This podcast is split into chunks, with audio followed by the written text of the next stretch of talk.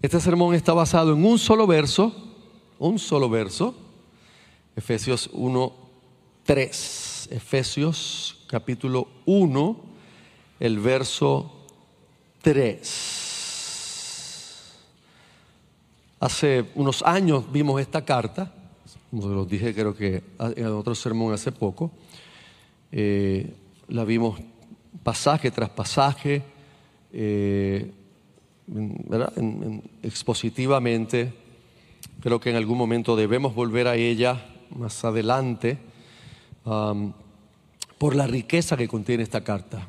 ¿Verdad que eh, toda la Biblia obviamente tiene esta riqueza para revelarnos a, Dios, pero no podemos negar que hay algunas piezas, algunos libros, algunas cartas, por ejemplo, Romanos, eh, Efesios, que nos exponen el Evangelio de una manera tan clara, tan rica, con tantos colores, con tantos matices, hermanos. Y esta, Efesios, es una de esas cartas, el manifiesto de la gracia, el apóstol Pablo realmente ah, inspirado muestra las riquezas que Dios ha derramado pródigamente sobre nosotros, de verdad. Por eso yo concurro con el, título que Tim Keller le da a la parábola del hijo pródigo. En vez de llamar el hijo pródigo, él le llama el Dios pródigo, porque quien ha prodigado gracia es Dios, quien ha derrochado, si se puede usar esa palabra con referencia a la gracia, es Dios, hermanos, quien nos ha dado eh, todo lo que nosotros no merecemos y también en su misericordia ha evitado el castigo que nosotros sí merecemos. Y estamos en la última, eh, último sermón de la primera parte de esta serie. Vamos a ver si lo entendieron. El último sermón de la primera parte. Esta serie tiene dos partes. Y este hoy es el último sermón de esa primera parte eh, de la serie La Revolución Sexual. Y lo hemos titulado simplemente Las riquezas de su gracia. Y se preguntarán qué tiene que ver esto con la sexualidad. Bueno, es que la única forma, hermanos, la única manera que nosotros tenemos de poder ah, vivir como creyentes y vivir una vida digna en medio de la debacle sexual que se vive en nuestro mundo caído es a través de las riquezas de esa gracia que Dios ha derramado sobre nosotros. O sea, en usted en mí no existe la fuerza que se necesita, ni la fuerza moral, ni la fuerza ética, ni la fuerza espiritual que se necesita para vivir una vida en pureza sexual en este mundo. La única forma de hacerlo es a través de la gracia. La única forma de hacerlo es que nosotros podamos ah, comprender todo esto a la luz del Evangelio, mirarlo en la perspectiva del Evangelio de Jesucristo. Esa es la única forma. Si me acompañan Efesios capítulo 1, el verso 3, verso que parece muy simple, pero les soy honesto, lo que podamos decir hoy, lo poquito que vamos a decir hoy, no hace justicia a todo lo que ese verso dice y todo lo que podemos descubrir poco a poco que dice, porque hay mucho más quizás de lo que nosotros podemos ver solamente a simple vista.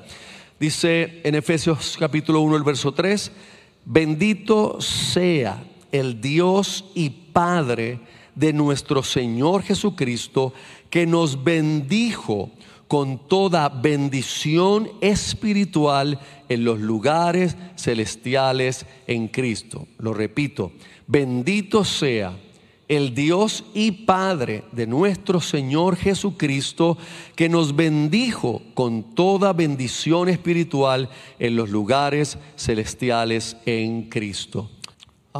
Siempre que veo documentales sobre guerras, a veces me gusta ver un poco de documentales sobre guerras, a veces antiguas, guerras de la antigüedad o de la era moderna, siempre hay algo que a mí me llama la atención y no son las batallas, ni, ni la forma en que las hacen, ni la logística. A mí me llama la atención cómo es que pueden entregar tantas provisiones a esos batallones que están fuera de su país de origen. Siempre he pensado eso, es algo raro, pero siempre lo he pensado. ¿Qué clase de movilización hay detrás de lo que, o sea, detrás de la cortina? No los que están allí como soldados, sino todo el transporte, todo lo que se está enviando, toda la comida, hermanos, todas las armas, municiones, ah, eh, ah, uniformes, gadgets, ah, artefactos, eh, eh, tecnología, todo lo que envían inclusive camiones y unos helicópteros gigantescos los llevan como si fueran cajitas de fósforo y los ponen en los lugares estratégicos donde ellos los van a, a, recibir. O sea, el punto es este. Si los suministros y sin las provisiones, un ejército jamás podría enfrentar dignamente a su adversario. No habría manera, hermanos. No habría forma. De hecho, en algunos de esos documentales que he visto, especialmente de guerras o conflictos antiguos, eh, por ejemplo, en, en, las Américas, cuando se estaba liberando a las Américas del yugo español, una de las cosas que enfrentaban mucho era la situación de que no llegaba la comida, no llegaban los suministros de comida y usted entenderá que soldados que están metidos en una jungla, que están pasando un montón de vicisitudes, necesitan fuerza, necesitan comer, y si no hay comida, ¿cómo enfrentar al enemigo cuando están débiles, cuando no se han nutrido, cuando no tienen ni siquiera agua limpia para tomar? Pues va a depender mucho de, su victoria, mucho de lo que ellos alcancen, va a depender del suministro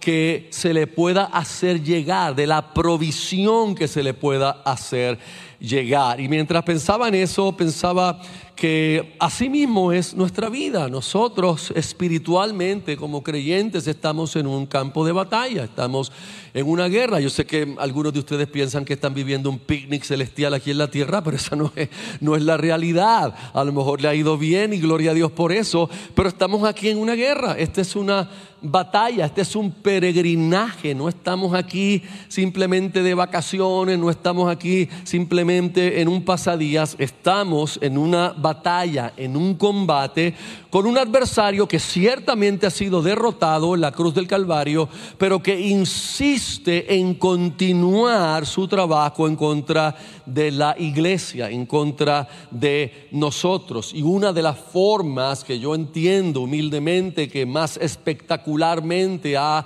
logrado en estos últimos décadas a hacer ese ataque es a través de la sexualidad, es a través de la decadencia moral, a través de la turbulencia eh, en el ámbito de la sexualidad que enfrentamos todos nosotros. Y ya hemos visto hasta aquí, me equivoco, este es el séptimo sermón, si no me equivoco, hemos visto hasta aquí suficiente de todo lo, lo, malo que describimos en el mundo acerca de la deformación que Satanás ha hecho de la sexualidad, lo que Dios creó correcto, lo que Dios creó puro, el pecado ha venido a deformarlo. Y si uno fuera a quedarse en ese tema, estaríamos eh, pudiendo estar sermones y sermones describiendo eso, pero no es lo que necesitamos. Ya sabemos dónde estamos.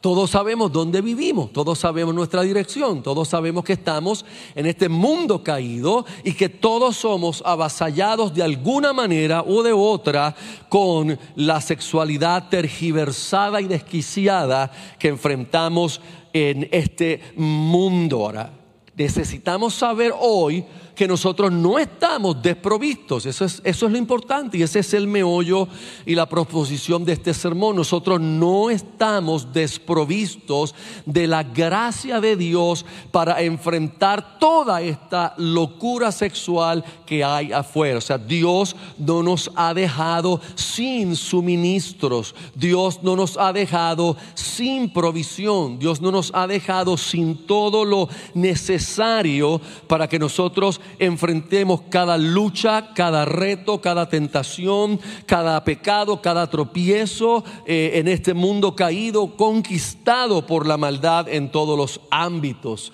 Eso incluye obviamente la sexualidad. Y la proposición de este sermón es muy simple.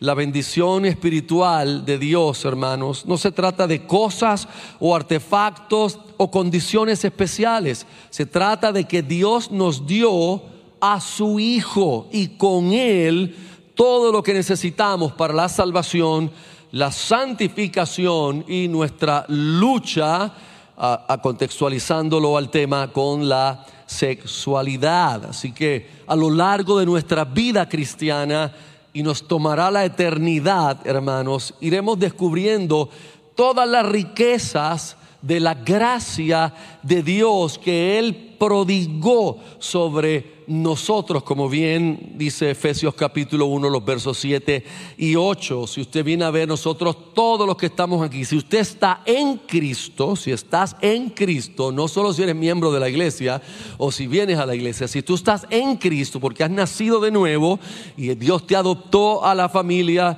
de la fe, si usted está en Cristo, usted es espiritualmente rico, inmensamente rico. Es más, no, no es comparable la riqueza que nosotros tenemos con cualquier denominación de billonarios o trillonarios o donde lleguen esos números.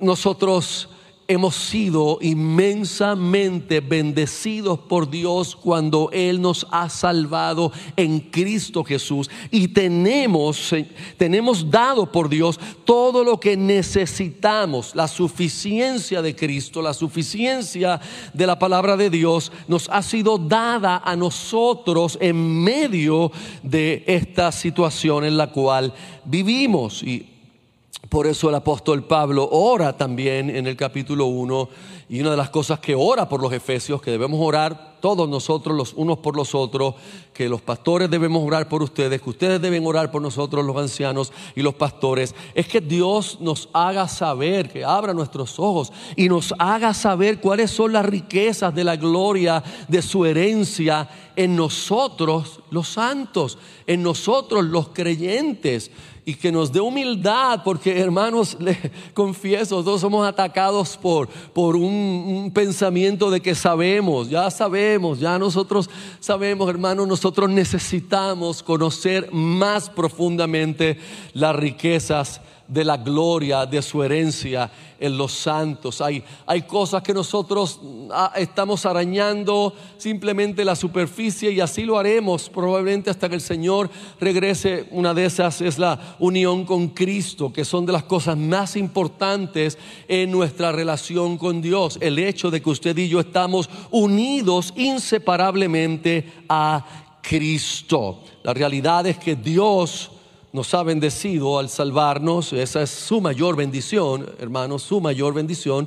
Si Dios te da alguna otra bendición física, material, sanidad, si te da algún tipo de provisión financiera, eh, eh, gloria a Dios por eso, pero esa no es su mayor bendición. Su mayor bendición es Cristo, su mayor bendición es la salvación, su mayor bendición es el Evangelio, porque esa es nuestra mayor necesidad. Mi mayor necesidad no es física, mi mayor necesidad no es psicológica, mi mayor necesidad era la salvación en Cristo Jesús.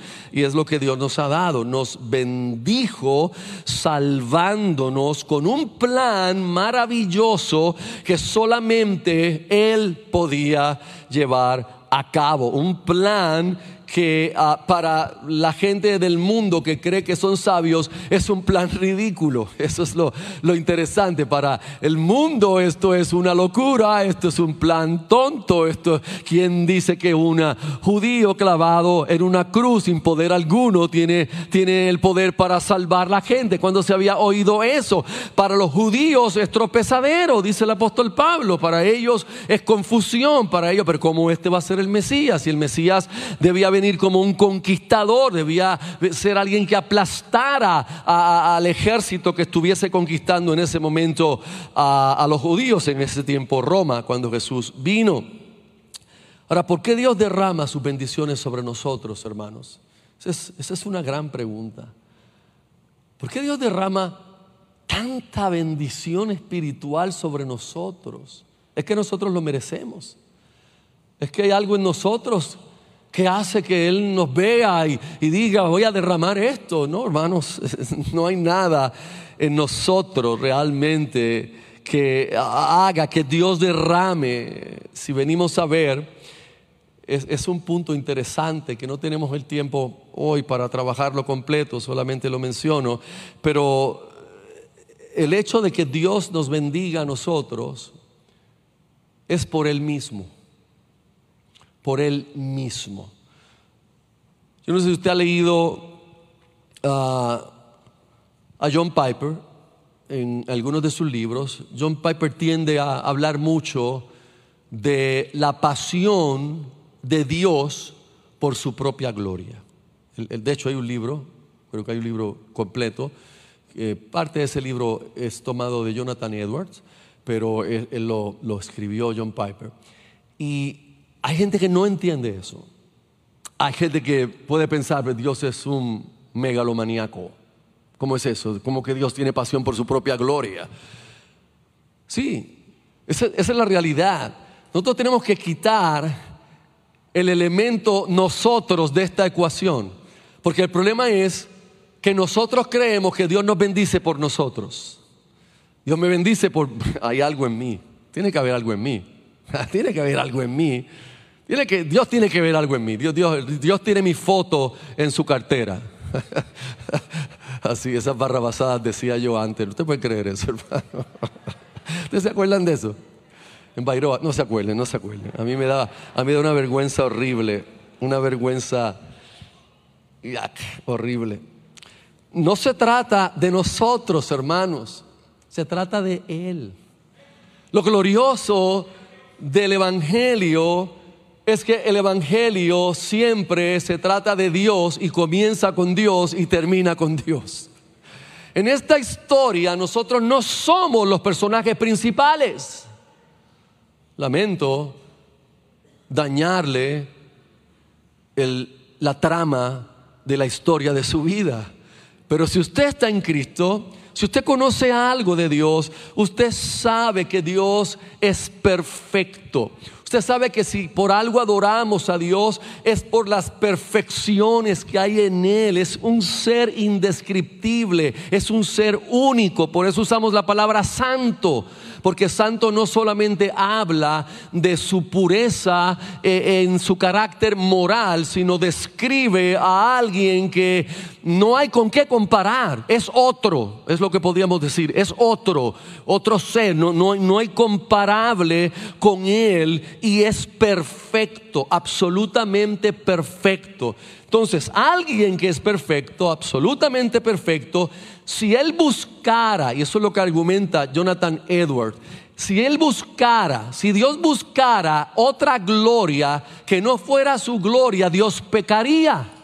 ¿Por qué? Porque cualquier otra gloria sería imperfecta. Y Dios no puede buscar nada imperfecto. Por lo tanto, lo único que Dios puede exaltar y buscar es que su propia gloria. Porque es su gloria lo único que es absolutamente perfecto. Al buscar su propia gloria, usted y yo tenemos la gracia inmerecida de ser bendecidos por Él, hermanos. Eso es, es como, es como pon. Él nos, nos trajo por su gracia a su historia. La historia de Dios. Comienza la Biblia hablando de Dios. En el principio creó Dios los cielos y la tierra. ¿Dónde estaba usted? En ningún sitio. Yo no sé si estoy emocionado, pero estoy como que garitado. Déjame bajar esto. Ah.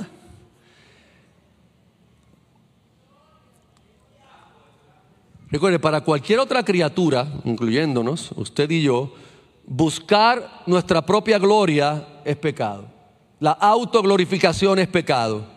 Pero como Dios es infinitamente perfecto, volvemos a repetir, sería injusto y pecaminoso si Dios no se gloriara en su propia gloria. Si Dios no se gloriara en sus perfecciones, porque haciendo eso es que todo lo que Él creó es bendecido, hermanos. Esa es la única manera de que todo lo que Él creó sea bendecido. Entonces, otra pregunta, ¿por qué Dios nos bendice con toda bendición espiritual en Cristo? Es para que a su vez al nosotros ser bendecidos por Él, podamos entonces bendecirlo a Él y glorificarlo a Él como el dador de todo don bueno y perfecto. O sea, somos benditos por Dios para que bendigamos a Dios, si quiere ponerlo en esos términos. Somos benditos por Dios. Dios nos bendice para que nosotros a su vez podamos bendecir y glorificar a Dios. Y mires que nos ha bendecido. Y vamos al punto número uno que nos ha dado la gracia de ser bendecidos con Cristo. Punto número uno, no comienza con nosotros, sino con Dios. Hermanos, tapa tapa que usted haya leído la Biblia, se tiene que haber dado cuenta que la Biblia lo que hace es revelar a Dios. Somos nosotros que nos estampamos en cada historia, somos nosotros que metemos nuestro ego en cada historia de la Biblia y pensamos que eh, David mató a Goliat, pues entonces yo soy David, Goliat son los problemas y esa es la exégesis maravillosa que hacemos porque yo soy David y Goliat son mis problemas, pues matar a Goliat es matar los problemas, gloria a Dios, ahí yo estoy en las historias de la Biblia, pero nada tiene que ver eso con esa situación, sino revelar a Dios, revelar a Cristo, revelar su plan de salvación. Una vez más, le indico Génesis 1.1, en el principio creó Dios los cielos y la tierra. La Biblia comienza con Dios y cuando va a Apocalipsis la Biblia termina con la adoración a Cristo, la adoración por la eternidad, la adoración al Cordero inmolado de Dios. Jesús en Juan capítulo 14, verso 9 lo más que pudo revelar a sus discípulos, y yo sé que no lo entendieron totalmente, al igual que nosotros luchamos por entenderlo, es el que me ha visto a mí, ha visto al Padre. Dios se reveló a través de su Hijo Jesucristo. Es, es, es glorioso, hermanos, que nosotros no, no podemos realmente conocer a Dios a través de la filosofía humana o a través de la intuición humana. Si vamos a conocer a Dios, Él tiene que revelarse a nosotros. Si alguien conoce a Dios es porque Dios se reveló a Él. Si no lo hace, entonces no lo conocemos. Pero gloria a Dios que Dios se ha revelado en Cristo y gloria a Dios que se ha revelado a nosotros por su gracia. Por lo tanto, la Biblia nos muestra que la vida cristiana debe ser una vida que esté radicalmente centrada en Dios.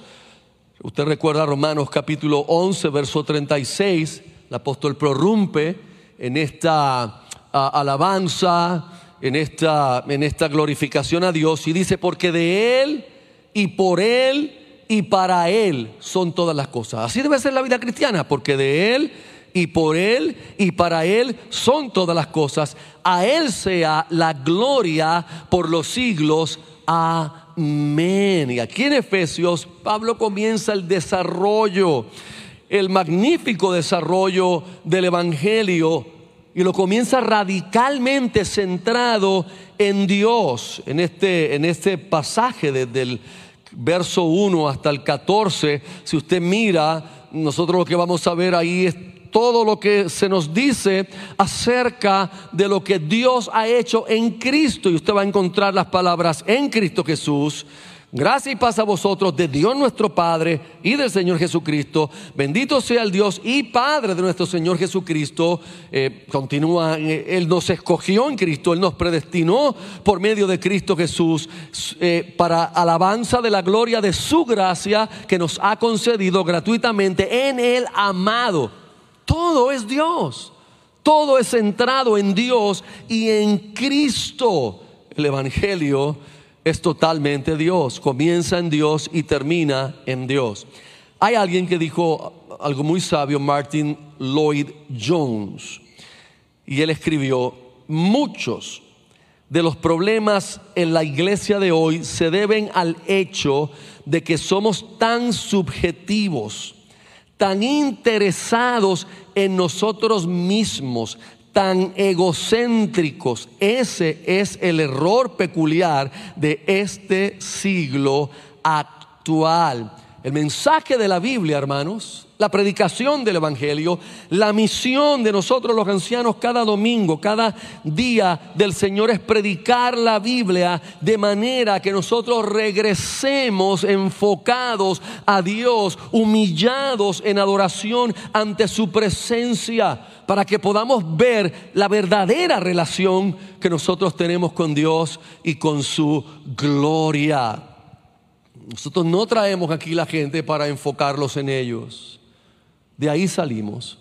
De ese falso evangelio salimos, del falso evangelio centrado en el hombre, antropocéntrico, del evangelio que trae la gente el domingo para hacerlos ser más codiciosos de lo que ya son, para hacerles desear más cosas de las que ya desean y tienen, para hacerles ah, más grandes de lo que ya ellos son, para que salgan sintiéndose mejor de lo que ellos ya se sienten. Sin embargo, el evangelio no se predica para que sencillamente nosotros miremos nuestras necesidades microscópicamente, sino se predica para que nosotros podamos comenzar a ver la grandeza de Dios y nuestra pequeñez, la fortaleza de Dios y nuestra fragilidad, la santidad de Dios y nuestro pecado y podamos entonces correr a la fuente de nuestra bendición, que es Dios y solamente Dios. Es la realidad.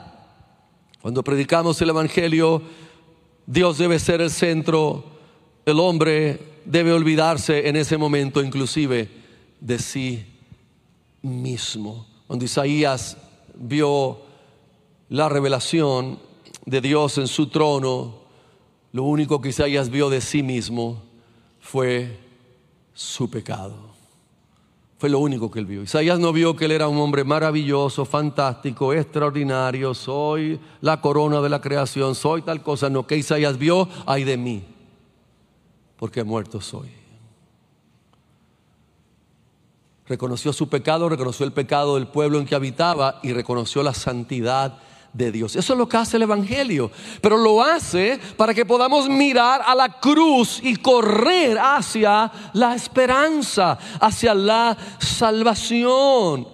Hermanos,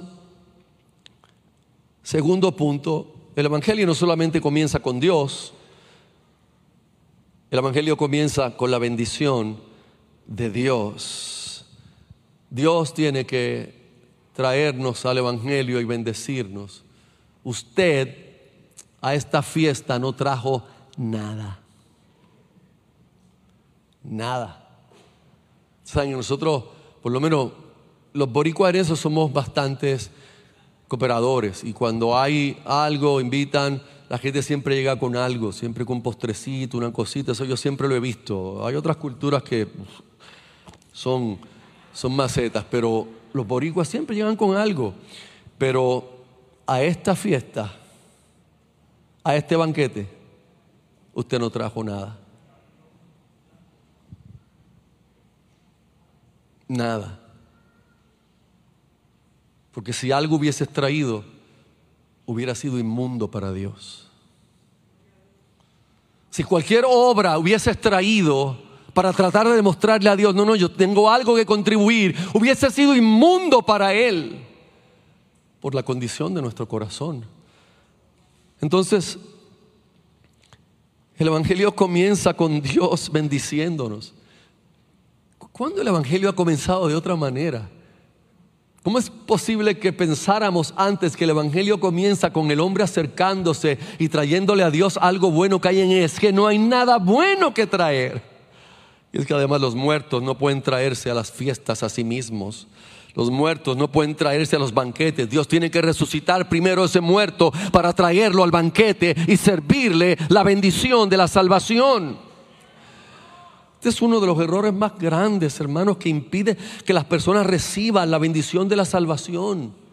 Porque ellos se piensan ser buenas personas, que hacen buenas obras o que deben hacer algún tipo de buena obra para ganarse ese lugarcito en el cielo. ¿Usted quiere oír teologías horribles de la salvación? Vaya a las funerarias. Padre mío usted va a escuchar cada cosa de por qué la gente está, debe estar en el cielo. Cada cosa de por qué el muerto que está aquí sabemos que está en el cielo, pero ninguna de tantas tiene que ver con la obra perfecta de Cristo. Inclusive en velorios de creyentes que hemos estado se resalta las obras del muerto y nunca la obra de Cristo.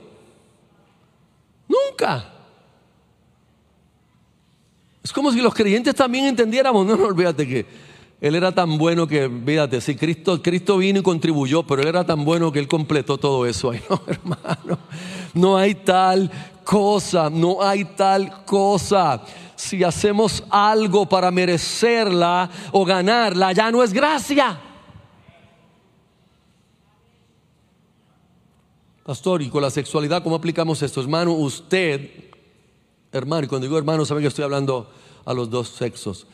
Hermanos, cuando lidiamos con la sexualidad en este mundo caído, si la vamos a enfrentar con nuestras fuerzas, usted está perdido.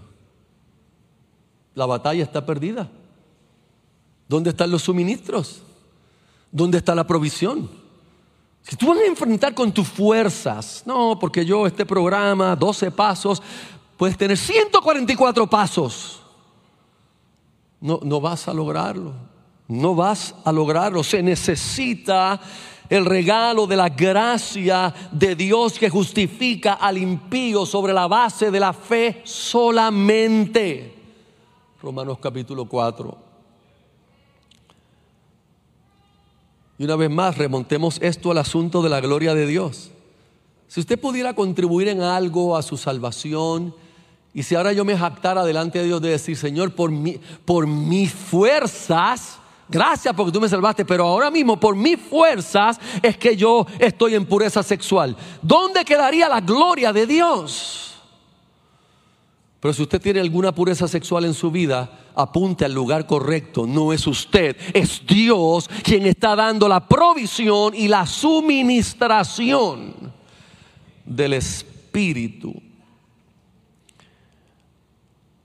El dador recibe la gloria cuando nos acercamos sin nada y le confesamos nuestra impotencia. Señor, en este asunto yo no puedo hacer nada. Te confieso que no he tratado, no puedo. Dios ama esa oración, hermano. Oye, porque esa es la oración del publicano, no la oración del fariseo. Y nosotros amamos las oraciones del fariseo. Oh Señor, gracias, gracias, porque oh, no soy como los demás hombres, esos, hombres entregados a, a, la lascivia, a la pornografía, esos hombres que ven programas que no deben ver. Yo no soy así, Señor. Yo lo que veo son documentales en Netflix.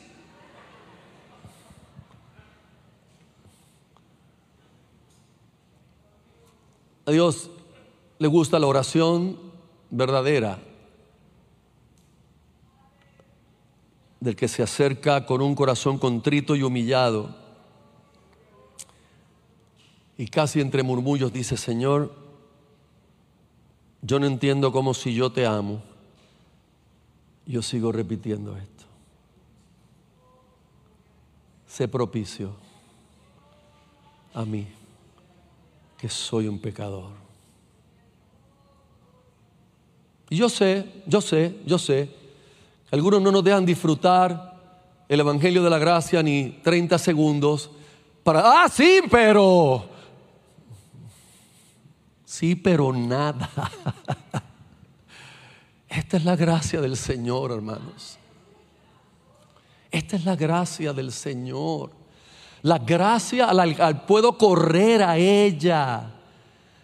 La gracia de la cual no tengo que huir porque no es condenación, es gracia para la batalla que enfrentamos y que callamos, que no nos atrevemos a compartir en ningún sitio y de ninguna manera por temor a que vamos a ser juzgados, a que vamos a ser mal recibidos, inclusive en la iglesia, inclusive en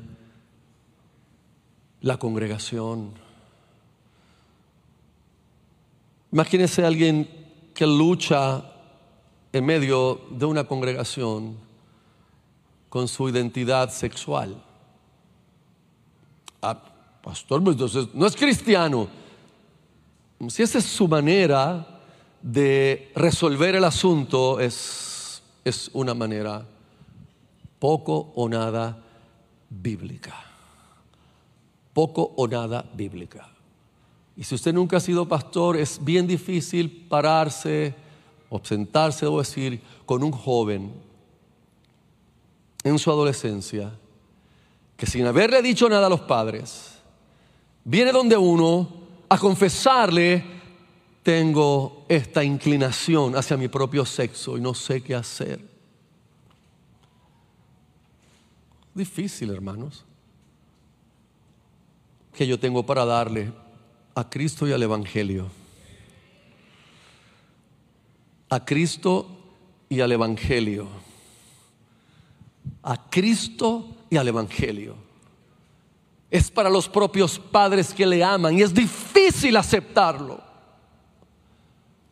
Imagínate para el resto de la iglesia que en los polos que siempre las cosas van y vienen, las polarizaciones o polaridades, como se diga, pues algunos lo ven con misericordia, otros no, no es cristiano, nunca ha sido cristiano, échenlo de la iglesia. Que hacer como Pablo, sáquenlo de la iglesia. Hermanos, entendamos que todos estamos luchando de alguna otra forma en un mundo desquiciado sexualmente. Desquiciado sexualmente y que hay luchas que van a requerir de tiempo, gracia y paciencia para la salvación de esas personas. Pero Dios, que es el que salva, lo ha hecho con otros. Lo ha hecho, hermanos. Estaba viendo un testimonio, no me grabé el nombre de la joven, me grabé el nombre de la otra dama porque ya he escuchado el testimonio varias veces. Una de ellas se llama Rosario eh, Butterfield. Ella es una ex profesora eh, de literatura inglesa de una universidad, eh, una mujer que fue una feminista, lesbiana, reconocida, activista. Y la gracia del Señor la alcanzó de la manera más sutil que se pudiera pensar a través del vecino, un pastor a quien ella pensó inmediatamente me va a rechazar, esto es lo que va a pasar, aquí no va a haber nada, pero el pastor la recibió con amor y hablaron de temas sin entrar en simplemente lo que tú haces o lo que no haces.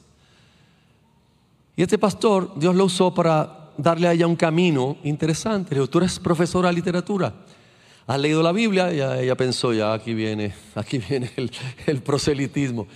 No, ¿has leído la Biblia como, como crítica? Como, como una persona que conoce la literatura? Y yo, mira, la he ojeado, pero te reto a que la leas y descubras la riqueza literaria que hay en ella. Y ella comenzó a leer la Biblia como una persona con el conocimiento de ella se acercaría a la Biblia y como muchos de nosotros debemos empezar a hacerlo porque hay que mirarla también desde ese punto de vista para hacer una exégesis correcta. Y lo que sucedió poco a poco es que la escritura fue cautivando la atención de esta mujer quien empezó a ver, wow, jamás ella pensó que la Biblia tenía toda esta riqueza, todos estos géneros, todas estas historias hilvanadas, todo, toda esta línea de pensamiento, mientras las conversaciones con el pastor y con la esposa y las invitaciones allí a almorzar seguían, el Evangelio comenzó a hacer su trabajo en el corazón y esta mujer vino a los pies del Señor, fue regenerada, Dios la trajo. Hoy día es esposa de un pastor presbiteriano, la esposa de un pastor presbiteriano. El otro testimonio que estaba oyendo, no me aprendí el nombre, es esta dama joven afroamericana. Eh, ella tiene unas trenzas bien hermosas, así, bien, bien largas. ¿Y alguien, alguien se acuerda el nombre? ¿Cómo? Jackie. Jackie Hillberry. Whatever, Jackie Hillberry. Okay. Ella, tremendo testimonio, igual de cómo Dios la alcanzó con su gracia soberana. Ambas personas tienen sana doctrina, ambas personas no, no están metidas en, tú sabes, este tipo de doctrina que no, no habla del pecado. No, no, no, no. Esto es conversiones genuinas. Porque Dios, entre sus elegidos, ha tenido a bien salvar a heterosexuales y homosexuales y hacerlos nacer de nuevo, hermanos, y darles una nueva vida. No sin sus luchas, sin sus situaciones, cosa que la iglesia está lejos, lejos, lejos de entender. No solamente con el homosexualismo, sino con las luchas inclusive heterosexuales.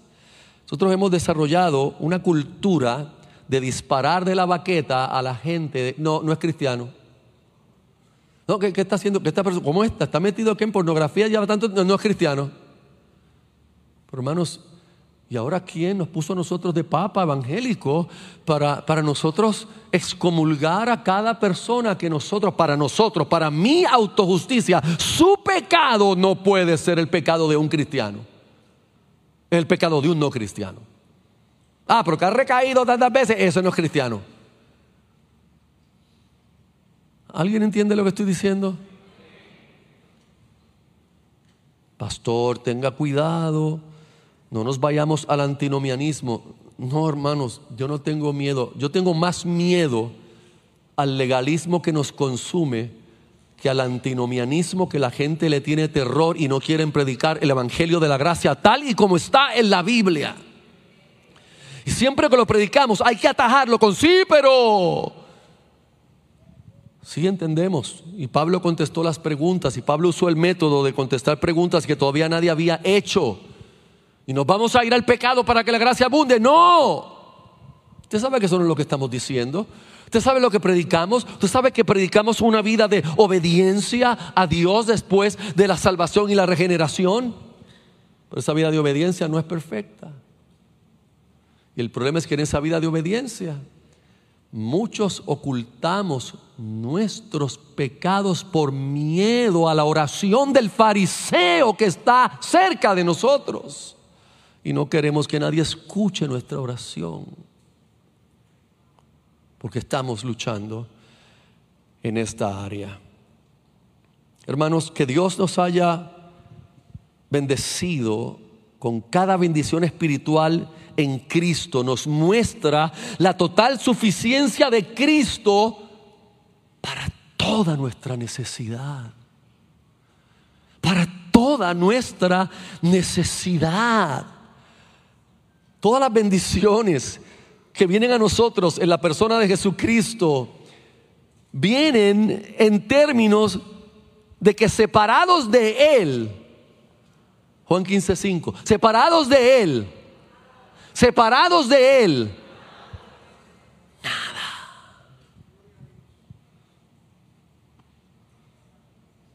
Pastor, pero me imagino que unidos a Cristo están solamente aquellos hermanos y hermanas que no luchan con nada no, hermano. Unidos a Cristo estamos todos los que hemos nacido de nuevo y que Dios nos ha llamado y elegido para esta gracia y nos ha adoptado como su familia. Y estamos unidos inseparablemente del Salvador, del Señor, en el cual están escondidos todos los tesoros de la sabiduría y del conocimiento, en el cual hemos sido hechos completos Pablo habla a los colosenses completos. ¿Usted puede entender eso, hermano? Nosotros estamos hechos completos en Cristo. A pesar de cómo me sienta. ¿Por quién dijo que esto tenía que ver con lo que yo siento? Sino con lo que yo creo firmemente como convicción que es lo que Dios ha hecho en Cristo. ¿No nos dice el apóstol Pedro también en su primera carta que todas las cosas que pertenecen a la vida y a la piedad nos han sido dadas por su divino poder mediante el conocimiento de aquel que nos llamó por su gloria y excelencia? Oh, hermanos, tengamos por cierto que cuando el apóstol Pablo escribe a los romanos y les dice que ninguna cosa nos va a separar del amor de Dios. Él no dejó fuera los pecados sexuales. Ninguna cosa nos podrá separar del amor de Dios en Cristo Jesús. Cuando Dios nos salvó, Él sabía de nuestras luchas. Hasta la última de ellas. Hasta la última de ellas. Él nos ha dado su Espíritu Santo, hermanos, para que more en nosotros. No solamente more, produzca en nosotros el fruto. Amor, gozo, paz, paciencia, unidad, bondad, fidelidad, mansedumbre, templanza. Todas esas cualidades gloriosas que describen a una persona emocionalmente completa, y si queremos decirlo psicológicamente completa, Dios nos ha dado su espíritu. No sé si usted está entendiendo que la provisión de Dios es tan grande que Dios no te podía dar una cajita con unas cuantas cosas. Como en las guerras llegan, unas provisiones con unos paracaídas, ¿te ha visto? Y llegan unas cajitas. En nuestra guerra Dios no nos podía dar eso. Él no nos podía dar una cosita por aquí, nos tenía que dar, que nos tenía que dar a Cristo. Esta batalla es tan tenaz, esta batalla es tan fuerte que lo único que nos podía dar es a Cristo Jesús, hermanos, a Cristo el Rey de Gloria. Esas son, esa es la realidad. Y Dios soberano nos colocó aquí te hizo nacer en la familia donde tú naciste. Dios soberano te dio todo ese ADN que tú tienes. ¿Y tu abuela dónde está? ¿Ah? Todo ese ADN lo dio Dios. Nos colocó en la dirección donde nos quería. Permitió eventos, inclusive en nuestra niñez, que afectan hoy nuestra vida y que Él en su providencia los ha dirigido para glorificarse en nuestras vidas. Yo no sabía que a los 8 o 9 años yo iba a encontrar debajo de los matres de, de mis hermanos revistas pornográficas que a tan temprana edad dañarían mi mente por años. Pero Dios lo sabía. Él me puso allí. Él no lo evitó. Allí Él me puso. Y dirigió esas luchas. Y dirigió esas dificultades a lo largo de mi adolescencia, mi juventud temprana. Y me guardó con su gracia. Para que a pesar de todo eso que había dañado mi mente, pudiera guardarme para la mujer que él tenía para yo casarme.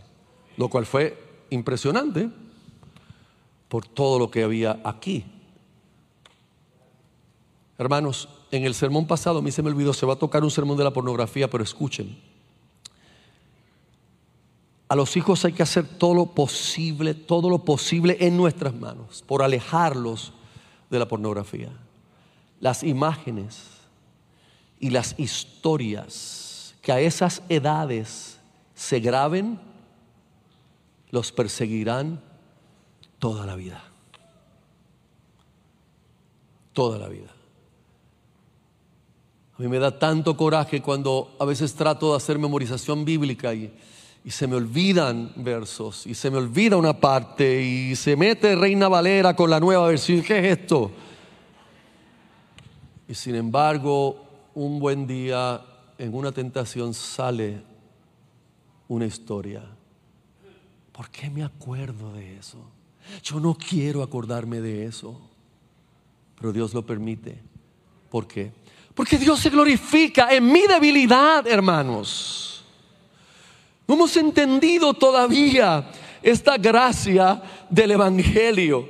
Todas esas riquezas nos han sido dadas, están a nuestra disposición, están en nosotros, pero están veladas con debilidad y fragilidad para que la gloria sea de Él y no mía, para que en cada victoria yo tenga que apuntar al cielo y decir, este eres tú, no hay manera que este sea yo y mi fuerza.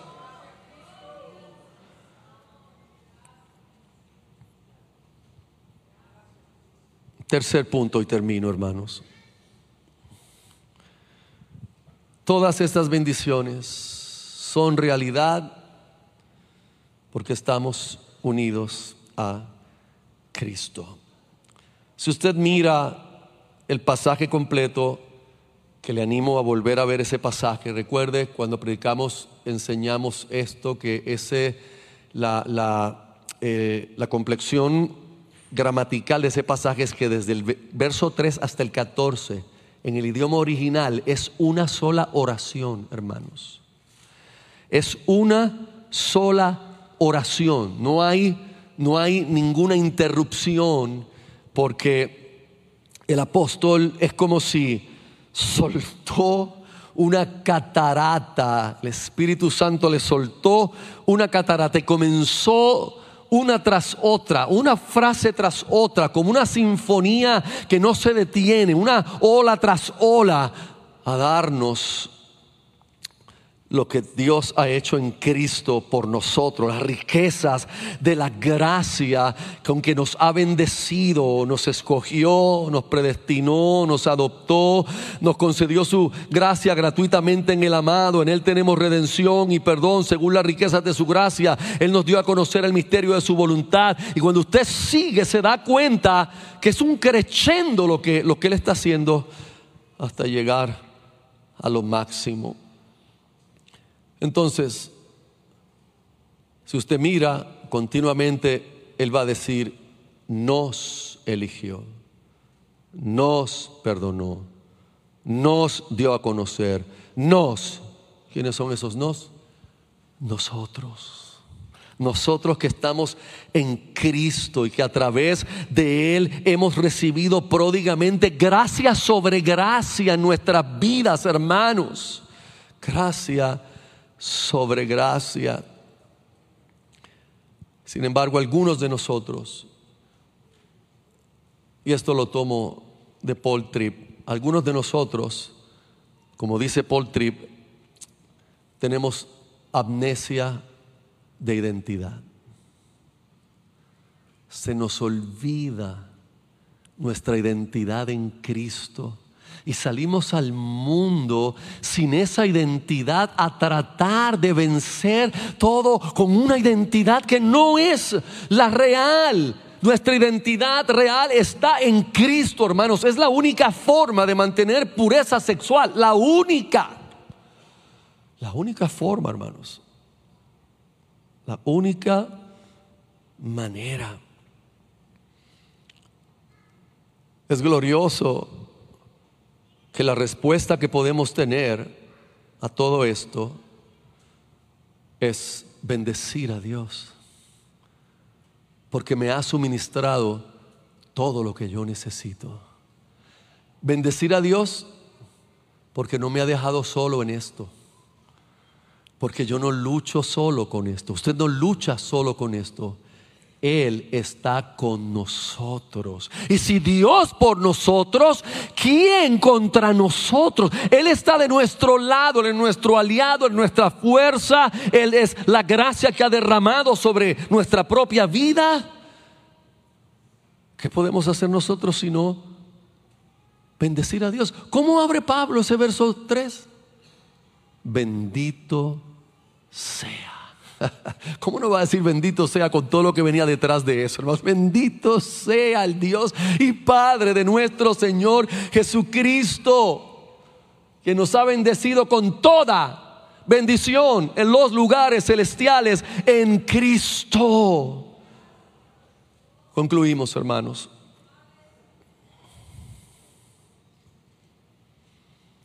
La buena noticia está garantizado garantizado, había un anuncio así, la garantizado, está garantizado que nuestra lucha con el sexo o la sexualidad terminará.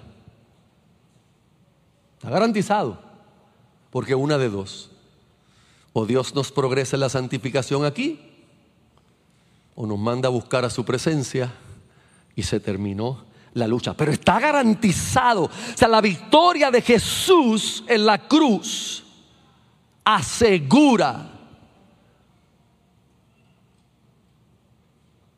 que la sexualidad no va a retener mi vida ni va a obstaculizar mi salvación. ¿Por qué? Porque la cruz está vacía y la tumba está vacía. Y eso es garantía, hermanos, garantía de que nuestro sumo sacerdote, sentado en los cielos, no escatimará en toda la riqueza de gracia que pródigamente hace llegar a nosotros día tras día, momento tras momento, en medio de las tentaciones sexuales, del pecado sexual e inclusive de la adicción sexual. Un día serán todas derrotadas. Y viviremos para siempre. Y estaremos libres de esa locura externa del mundo, pero también de la locura interna que también se levanta en nosotros amenazando nuestra vida. No piense, hermano, que sus batallas no le están llevando a ningún sitio. En sus batallas glorifique a Dios. En sus victorias glorifique a Dios en sus caídas, corra hacia Dios. No huya de Él. Si usted huye de Él en su caída, entonces me está diciendo que usted no ha conocido el Evangelio todavía. Corra hacia Dios, que no le va a recriminar, sino le va a recibir con brazos abiertos porque es el único lugar de refugio que usted y yo tenemos en este mundo caído. Correr hacia la gracia de Dios, correr hacia la gracia de Dios. Recuerde que Cristo hizo todo lo que usted y yo no podíamos hacer. Él lo hizo perfectamente. Él fue puro sexualmente, absolutamente, y fue puro en mi lugar, para que ahora yo en mis luchas corra y me refugie en Él. Y en vez de identificarme como alguien sin esperanza, me identifico como alguien que tiene todo en Cristo Jesús.